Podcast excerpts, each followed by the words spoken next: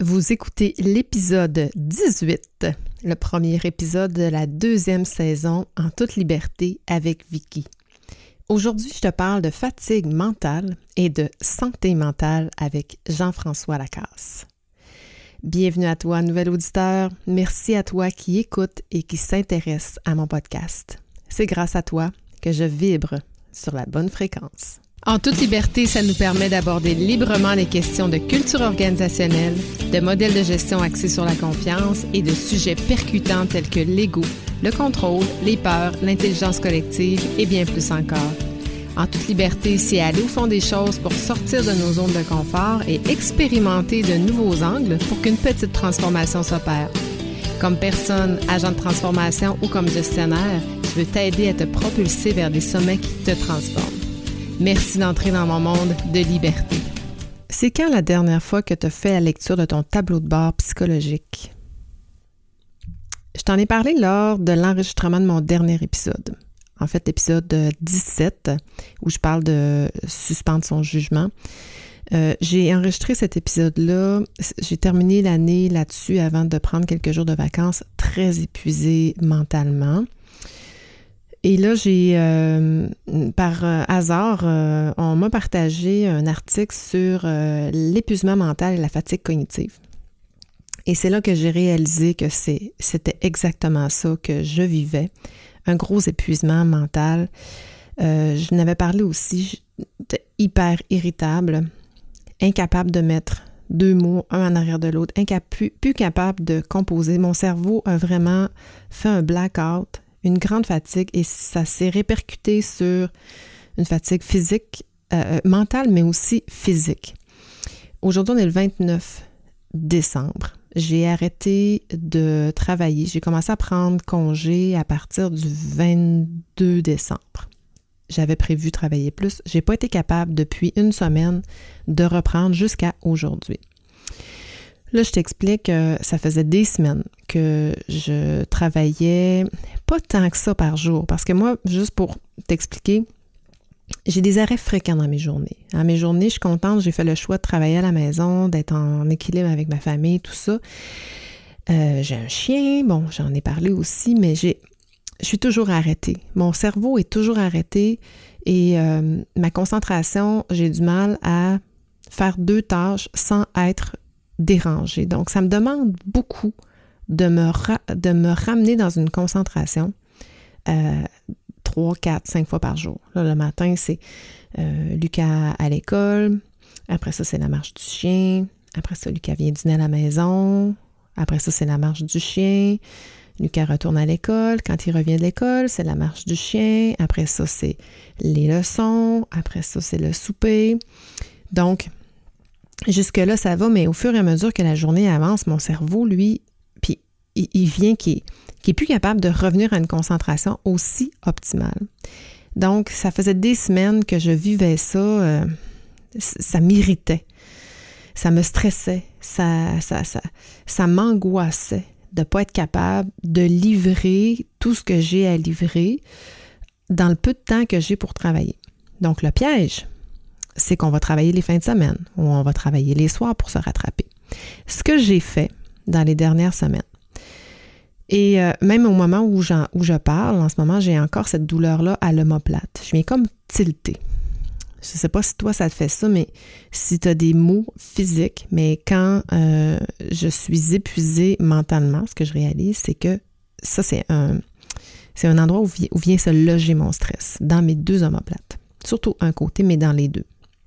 Et là, quand j'ai lu cet article-là, les causes de l'épuisement mental sont qu'on se met une pression pour effectuer une tâche, que nos délais sont trop courts ou qu'on manque de temps d'arrêt. Moi, j'en ai pas de temps d'arrêt, jamais. Même si mes journées durent cinq heures de travail professionnel, mais mes journées, en réalité, durent 8, 9, 10 heures. C'est jamais terminé parce que tout le reste de l'organisation vient perturber euh, ma concentration et vient mettre un stress euh, supplémentaire. Jusqu'au moment où j'en ai trop pris, Ça faisait déjà plusieurs semaines, plusieurs mois que je fonctionnais sur ce rythme-là. Puis là, ben, dans la dernière semaine avant les vacances, j'ai eu la brillante idée de m'inscrire à une formation. Super formation avec euh, Alexandra Martel et Patricia Filiatro sur le SEO et la rédaction persuasive. J'ai vraiment adoré faire cette formation-là, mais ça m'a demandé énormément, dont la rédaction d'un article de 3000 mots. Alors là, tu peux comprendre que mon cerveau a été ultra, ultra sollicité à travers euh, déjà la fatigue euh, mentale qui s'est accumulée. Donc, euh, j'en suis venue à bout. D'ailleurs, je vais te publier cet article-là la semaine prochaine. J'ai bien hâte de, le, de, le, partager. Mais jusqu'au jour où il y a eu la conférence de presse de François Legault, le certain 20 décembre à 13h, où là, avec cette gestion de stress-là, à savoir qu'est-ce qui va se passer à Noël, est-ce qu'on va pouvoir se rencontrer, il va falloir qu'on enlève du monde. C'est comme si c'était ce stress-là qui a été l'élément déclencheur. Parce que le matin, ça allait bien, moi. J'allais très bien. Mais ce stress-là, mon cerveau était plus capable de le gérer. Donc, c'est vraiment là le moment où j'ai fait mon blackout. Parmi les choses à faire lorsqu'on rencontre une fatigue cognitive, c'est d'abord reconnaître qu'on a cette fatigue-là. Moi, je ne le reconnaissais pas, en fait, je ne le savais pas. Alors là, je l'ai reconnu. Il euh, faut réussir aussi à ce qu'il appelle détravailler. Donc, la construction des mots déconnexion et travail. Donc, je dois apprendre à détravailler prendre des pauses plus régulières. Là, j'ai décidé de prendre plus de vacances, mais je dois m'inculquer l'habitude de prendre des pauses et euh, réduire le nombre de tâches à accomplir, évidemment. Donc, euh, ça va être un exercice très difficile pour moi parce que ma tête est toujours remplie de tout plein de projets. Donc, euh, je devrais travailler fort là-dessus. Mais surtout, baisser ces attentes de performance qui épuisent un cerveau mentalement vraiment, vraiment au plus haut point. Donc, à faire attention. La gestion du stress, faire des activités physiques, je me promets et j'ai déjà commencé à faire euh, beaucoup d'activités à l'extérieur. Euh, on attend la neige, évidemment. J'avais déjà planifié le, sujet de l'épisode avec Jean-François Lacasse que, je m'apprête à, te présenter. je voulais parler de santé mentale en début d'année 2022 pour sensibiliser les gens, euh, pour euh, qu'on puisse y réfléchir, qu'on puisse prendre conscience euh, de tout ça, autant pour soi que pour notre organisation. Mais moi, dans cette planification-là, j'étais à l'abri. C'était pas pour moi, c'était pour mes besoins. Alors, euh, c'est assez paradoxal de vivre ça une semaine avant d'enregistrer cet épisode-là avec Jean-François. ça me dit, nul n'est à l'abri de l'épuisement professionnel. Donc moi, c'est une grosse lumière rouge qui s'allume. J'ai pris une semaine de repos, donc ma lumière est peut-être rendue orange, mais pas jaune et pas verte encore. Donc je dois continuer à me reposer et je dois prendre conscience que euh, ça peut, ça pourrait aller plus loin vers un épuisement professionnel. Donc, c'est le sujet de, de, ma discussion euh, avec Jean-François. Euh, tu vas voir cette grande personne avec une mission euh, plus grande que lui, plus grande que nous, peut tellement aider les entreprises à prendre en charge et à réellement s'attaquer aux problèmes de santé mentale ou d'épuisement professionnel. Donc, je te souhaite une très belle écoute. Jean-François Lacasse est bachelier en droit de l'Université Laval et a débuté sa carrière professionnelle comme avocat avant de faire un changement de carrière comme planificateur financier. Donc, c'est un homme cultivé, intelligent et performant. Ça ne l'a pas empêché, par contre, de faire un atterrissage forcé, au sens figuré évidemment, au printemps 2018. En fait, Jean-François fait une dépression majeure, a dû arrêter de travailler et à faire plusieurs remises en question, en plus de vivre une séparation après 15 ans de vie commune. En d'autres mots, sa vie a basculé alors qu'il avait tout pour être heureux. Jean-François, c'est un homme de cœur au service des autres. C'est un entrepreneur dans l'âme qui a un parcours de vie qui l'a mené à bâtir des ateliers, des conférences et la communauté d'entraide M'aider M'aider. Qui euh, a pour mission de prévenir et faire l'éducation en matière de détresse psychologique, un phénomène qui malheureusement prend de plus en plus d'ampleur dans notre société. D'une grande notoriété et crédibilité, il a su s'entourer de spécialistes de l'approche globale pour faire voyager son histoire encore plus loin, en développant aussi un concept unique afin de travailler en amont, c'est-à-dire sur la prévention et la sensibilisation à la dépression. Maintenant, Jean-François agit comme conférencier au grand public et pour les entreprises. Il a comme mission de briser les tabous avec sa conférence M'aider, m'aider, y a-t-il encore un pilote dans l'avion? que je te recommande évidemment, notamment si tu es dans une entreprise qui se préoccupe du bien-être de ses employés. Donc, sans plus tarder, voici la belle entrevue qu'il m'a accordée. D'abord, merci Jean-François Lacasse d'être avec moi ce matin en ce 29 décembre 2021 à la fin, à la, à la fin de cette euh, grosse année. Merci d'avoir accepté euh, mon invitation. Ben, c'est un plaisir euh, d'être avec toi ce matin autour d'un bon café. Oui. ah oui, quelle année, effectivement. on est sur le point de tourner la page sur 2021. 2022 frappe très fort à la porte. Puis moi, j'aurais juste le goût, peut-être d'entrée de jeu, de, de souhaiter une bonne santé mentale aux gens. Ah oui. Je ne sais pas si euh, tu es comme moi. Quand on était petit, là, puis qu'on se faisait euh, pincer les joues par nos oncles, par nos tantes, puis on se faisait souhaiter la santé, on se faisait souhaiter euh, bon succès dans tes études. Moi, tout jeune, en tout cas, il y, a des choses que je prenais pour acquis. Oui, parce qu'on est jeune, on est fort. Exact. Puis je suis obligé de dire qu'à chaque fois, je me disais pourquoi on me souhaite la santé? Mais euh, je pense que euh, dans le contexte actuel, ça n'a jamais été aussi important de se souhaiter cette santé-là. Parce que euh, on en a pris conscience. On a parlé de la mort à tous les jours dans la dernière année. Hmm, c'est vrai. C'est sûr que ça a créé de l'anxiété, du stress. Puis, fait que je voulais juste en guise d'introduction souhaiter mes meilleurs voeux à ceux qui nous écoutent. Ça. J'aime ça parce que tu, tu introduis avec euh, ma conclusion. Je t'aurais demandé qu'est-ce que tu souhaites, puis tu l'introduis super bien, puis je trouve que c'est parfait. Ça met le ton aussi sur. Euh, ben, j'ai parlé de, de, de fatigue euh, mentale, de, de, fatigue cognitive. Euh, en introduction, puis euh, je, veux qu'on aille un petit peu dans ces eaux-là aussi. Euh, en faisant la présentation, en faisant ta présentation, mais en survolant aussi ton site Internet, Jean-François, le médémédé.com, je pense, en tout cas, on trouve facilement en googlant. C'est www.gflacasse.com. Ah, c'est vrai le site de Médé Médé, normalement, en début de, dans le premier trimestre de 2022, sera disponible. OK, mais on, on, Google Médé et on arrive sur ton site Internet. Fait que ah. M-Y-D-Y, euh, M apostrophe A-I-D-E, Médé Médé.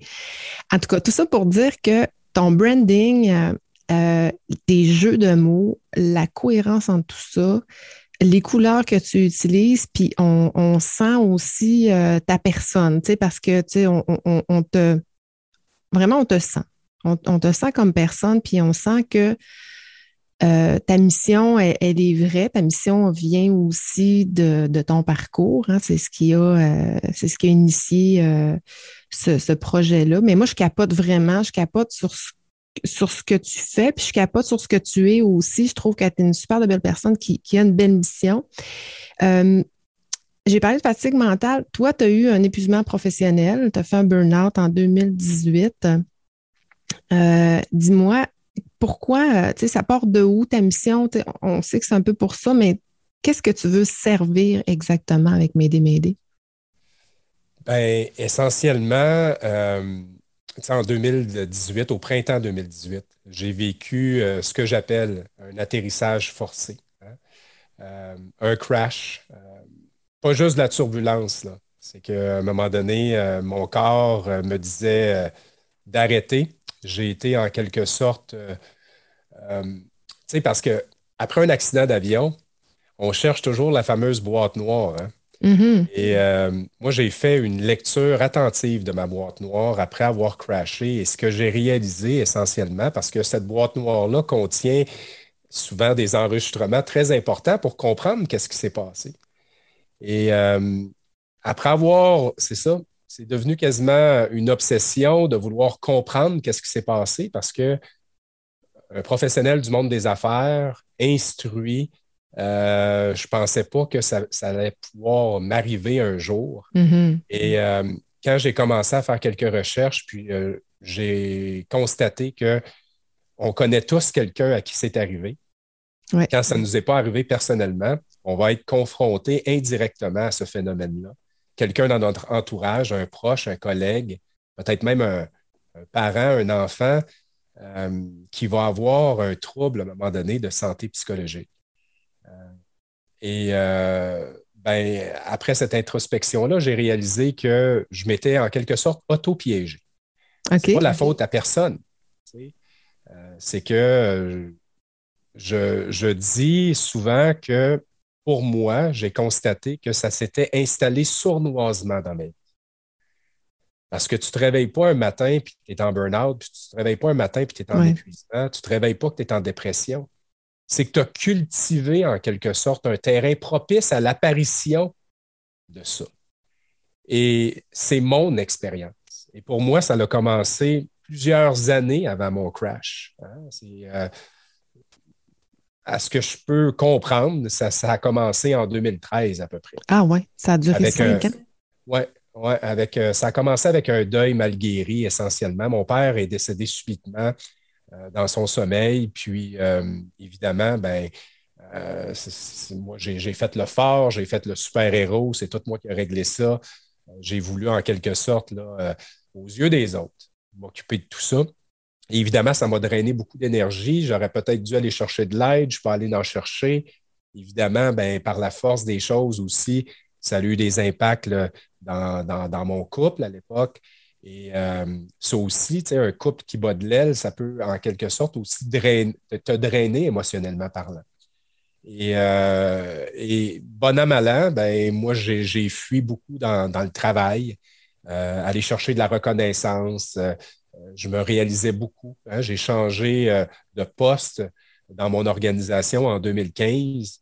Puis là, ben, mes responsabilités avaient plus que doublé, même, mm-hmm. je dirais presque triplé.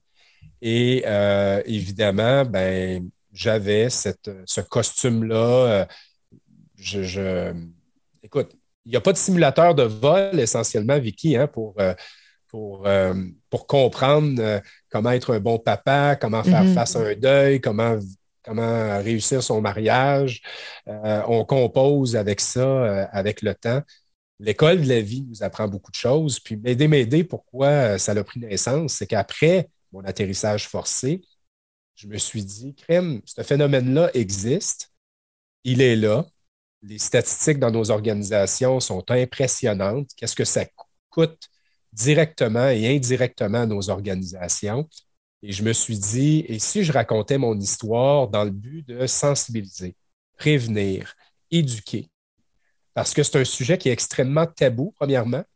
Et la seule recette que moi j'ai trouvée, c'est d'en parler pas une fois de temps en temps, mais d'en parler day in, day out, pour être en mesure, c'est ça, de conscientiser les gens euh, à ce phénomène-là et tous les impacts que ça peut apporter.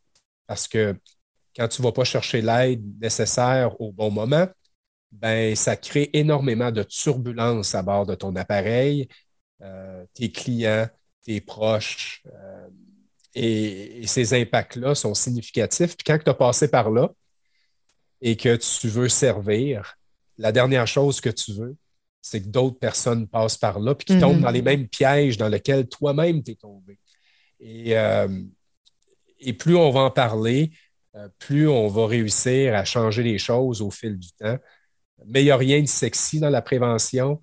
Euh, mais la santé mentale, c'est possible de piloter sa santé mentale. Mm-hmm c'est possible aussi de tabasser les tabous en santé psychologique, de dire les vraies choses parce que j'estime qu'il y a un éléphant dans la pièce présentement.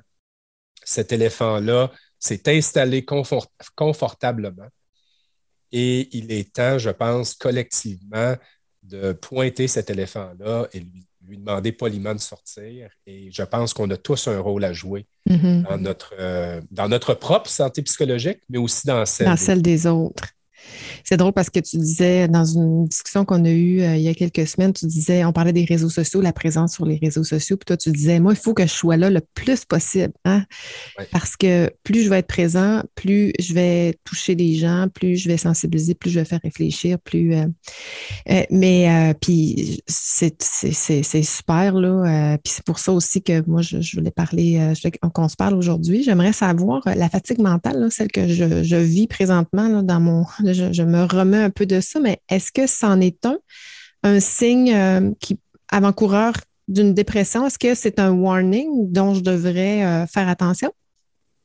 En fait, selon mon expérience, euh, j'utilise un outil, moi, je fais la promotion d'un outil, c'est comment faire la lecture de son tableau de bord. cet outil-là, essentiellement, c'est de mesurer son baromètre psychologique sur une base régulière. Puis effectivement, la fatigue mentale, c'est une des lumières qui peut être allumée une fois de temps en temps. De là l'importance de s'écouter. De là l'importance de. Euh, c'est pas juste le seul élément en mm-hmm. passant. Euh, euh, comment va, comment va notre, notre, sommeil, comment va notre consommation d'alcool? Est-ce qu'on est actif physiquement? Est-ce qu'on est actif socialement? Est-ce que euh, on a un sens de l'humour ou on est plutôt colérique et irritable. Donc, euh, de s'observer, de prendre le temps de prendre de la hauteur face à ses réactions, face à ses comportements via ce tableau-là. Ça peut être déjà une bonne piste de réflexion sur est-ce que je m'en vais dans la bonne direction. Et ce qui est le fun avec ce tableau-là, c'est qu'à partir du moment où on réalise qu'il y a une lumière plus foncée qui est allumée parce que le tableau il est divisé en. Il y a du vert, les lumières vertes, les lumières jaunes, orange et rouge.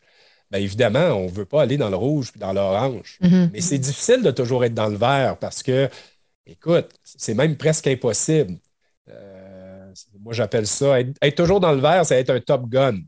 Mais, euh, mais c'est difficile. On a tous des réactions, surtout dans la dernière année, euh, des mécanismes de défense, des moyens de survie aussi. Euh, on a été barouettés, euh, il y a eu plusieurs changements dans nos vies respectives.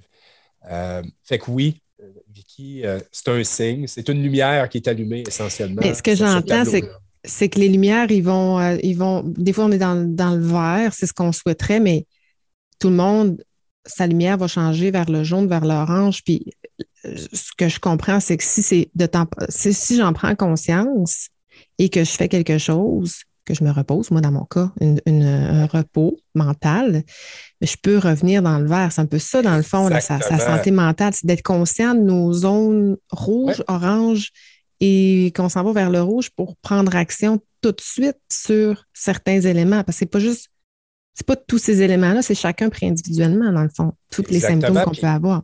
chaque section propose des stratégies euh, pour être en mesure, finalement, de revenir dans une zone de couleur plus saine. Et, euh, mais encore faut-il en faire la lecture. Puis moi, dans le fond, quand j'expliquais mon parcours tantôt, c'est que ce que j'explique dans ma conférence essentiellement, c'est que moi, j'avais plein de lumière qui étaient allumées. Mm-hmm sur mon tableau de bord pendant plusieurs mois et je dirais même pendant plusieurs années. Puis j'en prenais pas connaissance. Et ce que j'ai compris, c'est que ça m'a, j'étais dans le déni, j'étais dans la procrastination. Aux yeux de tous, j'avais l'air correct, mais intérieurement, je me sentais pas en contrôle de la situation et il n'y avait pas de pilote dans l'avion, tout simplement. J'étais carrément sur le pilote automatique. Alors, ce que j'ai compris, c'est que je pouvais piloter en quelque sorte ma santé psychologique si je prenais la peine de faire une lecture de temps en temps de, euh, de mes signes et symptômes, si je prenais connaissance de ces lumières-là. Et ce qui est le fun, c'est qu'effectivement, dans, dans, cet exercice-là, moi, j'incite les gens à le faire au moins une fois par semaine, l'exercice. OK. Et, de s'assurer essentiellement que c'est ça, que les lumières, s'ils restent allumées, euh, la lumière, exemple, de la fatigue, mettons qu'elle est là depuis trois semaines, ben là, c'est là que c'est important de prendre action immédiatement mm-hmm. plutôt que d'attendre. Parce que c'est presque fini. Hein? J'ai encore un bout, puis après ça, ça va être fini. Ah, je vais finir ben, ça, ça, ça, achève, ça achève tout le temps ça. Un des pièges, là, un piège, ouais. un des pièges, là, c'est qu'à un moment donné, on s'habitue à ces symptômes-là. Mm-hmm. Et moi, c'est ce que j'ai vécu. L'irritabilité, là, était devenue un trait de caractère pour moi à la maison. Pas sur les lieux de travail. En fait, sur les lieux de travail, à l'abri des regards. OK? Mais à la maison, c'était. Moi, je, veux dire, euh, je donne souvent l'exemple qui, fait rire, là, mais mon ex-conjointe pouvait mettre une assiette de travers dans le lave-vaisselle, puis je pétais une coche pendant 10 mhm. minutes. Elle pouvait acheter quelque chose à l'épicerie qu'on avait déjà dans le frigidaire. Puis ça, me, faisait suer et je faisais à baboune. Dirait, on t'a encore gaspillé 6 piastres pour rien. Alors que je suis quelqu'un d'extrêmement calme en temps normal. Je suis quelqu'un de patient mais c'est qu'avec le temps, avec cette charge émotive-là que j'ai commencé à cultiver puis à entretenir dans ma valise émotionnelle, ben j'ai changé au fil du temps. Et euh, jusqu'à un moment donné où il y avait tellement de signaux et j'en faisais tellement fi parce que je, travaillais dans une grande organisation, j'aurais pu aller chercher de l'aide euh, facilement. Là. Mais euh, pour moi, je me disais, sais, la fameuse idée que ah, ça va finir par passer. Mm-hmm. Ah, euh, remettre à plus tard. Euh, et, malheureusement, ce que je constate, puis depuis que je parle de, mon expérience de vie tout haut, tout fort, c'est qu'on est plusieurs à avoir vécu des atterrissages forcés au sens figuré.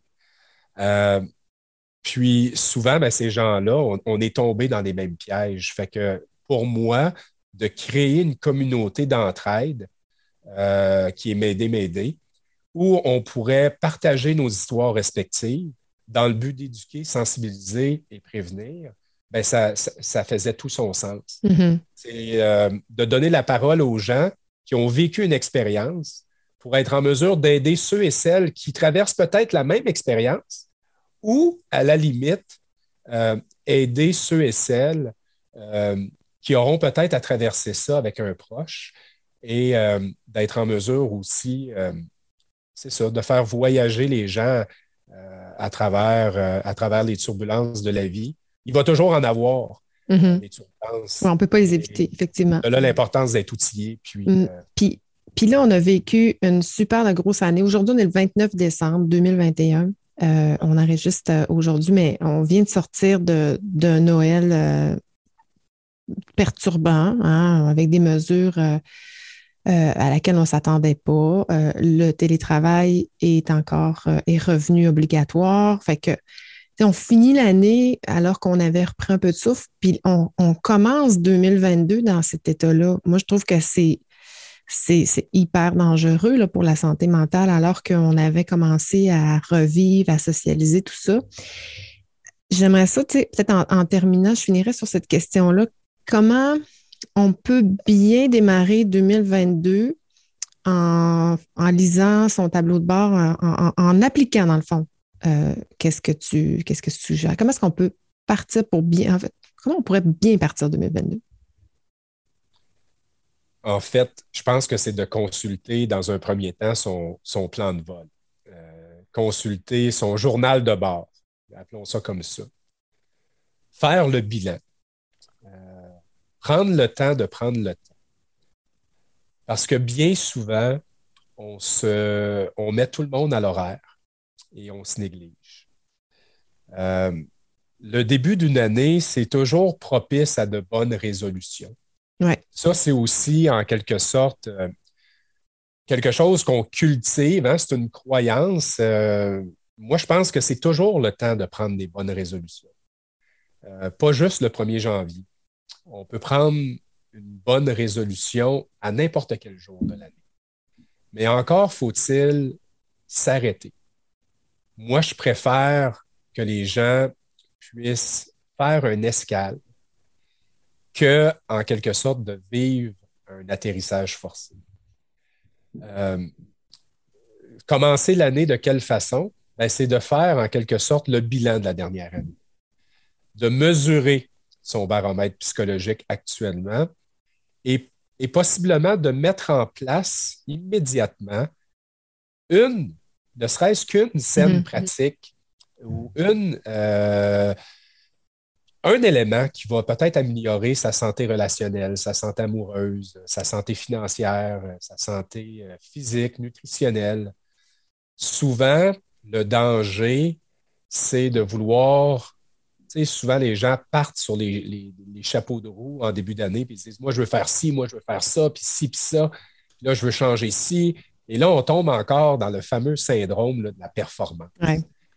Des fois, un seul petit degré suffit Hein, pour changer complètement sa destination. Mm-hmm. Euh, on sous-estime ce qu'on est capable de faire réellement sur une courte période de temps et, de laisser travailler la magie du temps dans, nos, euh, dans nos, changements. que, euh, j'ai le goût de dire aux gens, prenez le temps, malgré tout le bruit actuellement, de baisser le volume de tout ce qui se passe, mais de vous écouter surtout. Euh, puis si vous sentez, euh, de, de, prendre aussi la mesure de votre météo intérieure. Parce que quand je dis que c'est possible de piloter sa, santé mentale, euh, c'est important de regarder la météo une fois de temps en temps.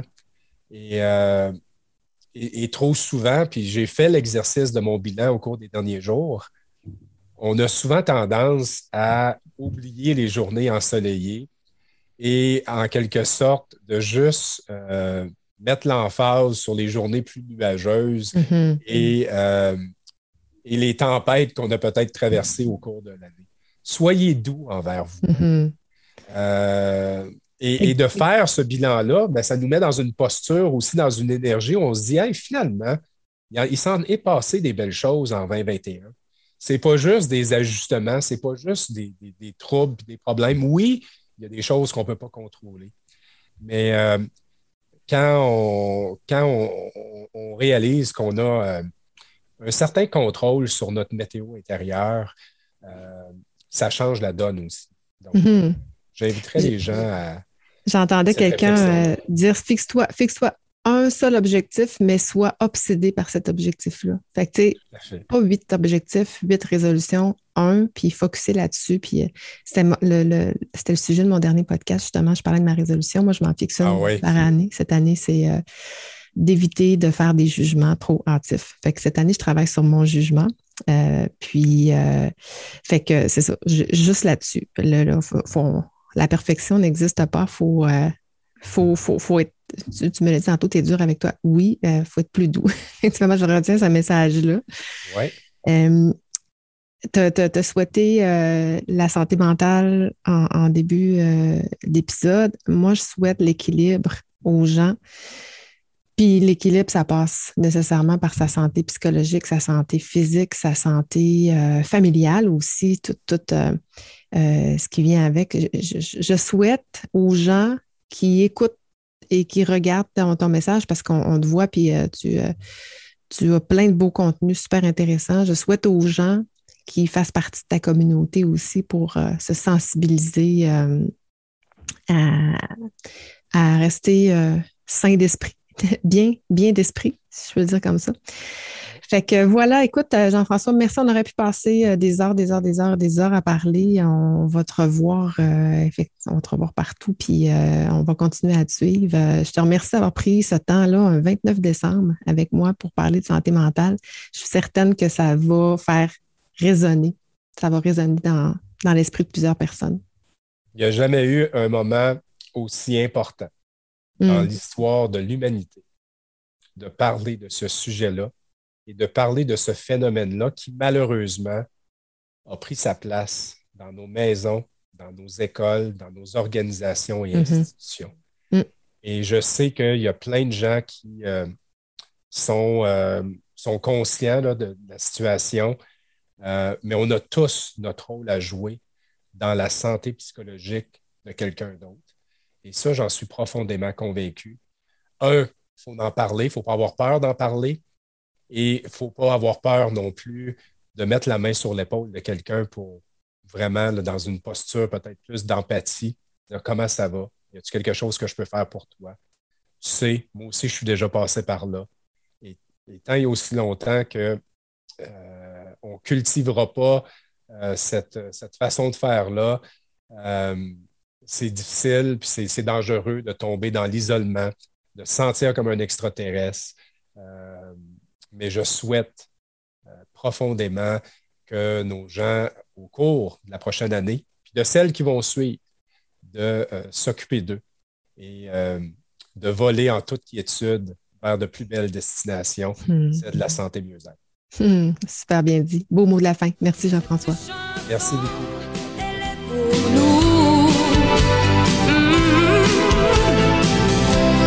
chose d'amour. take.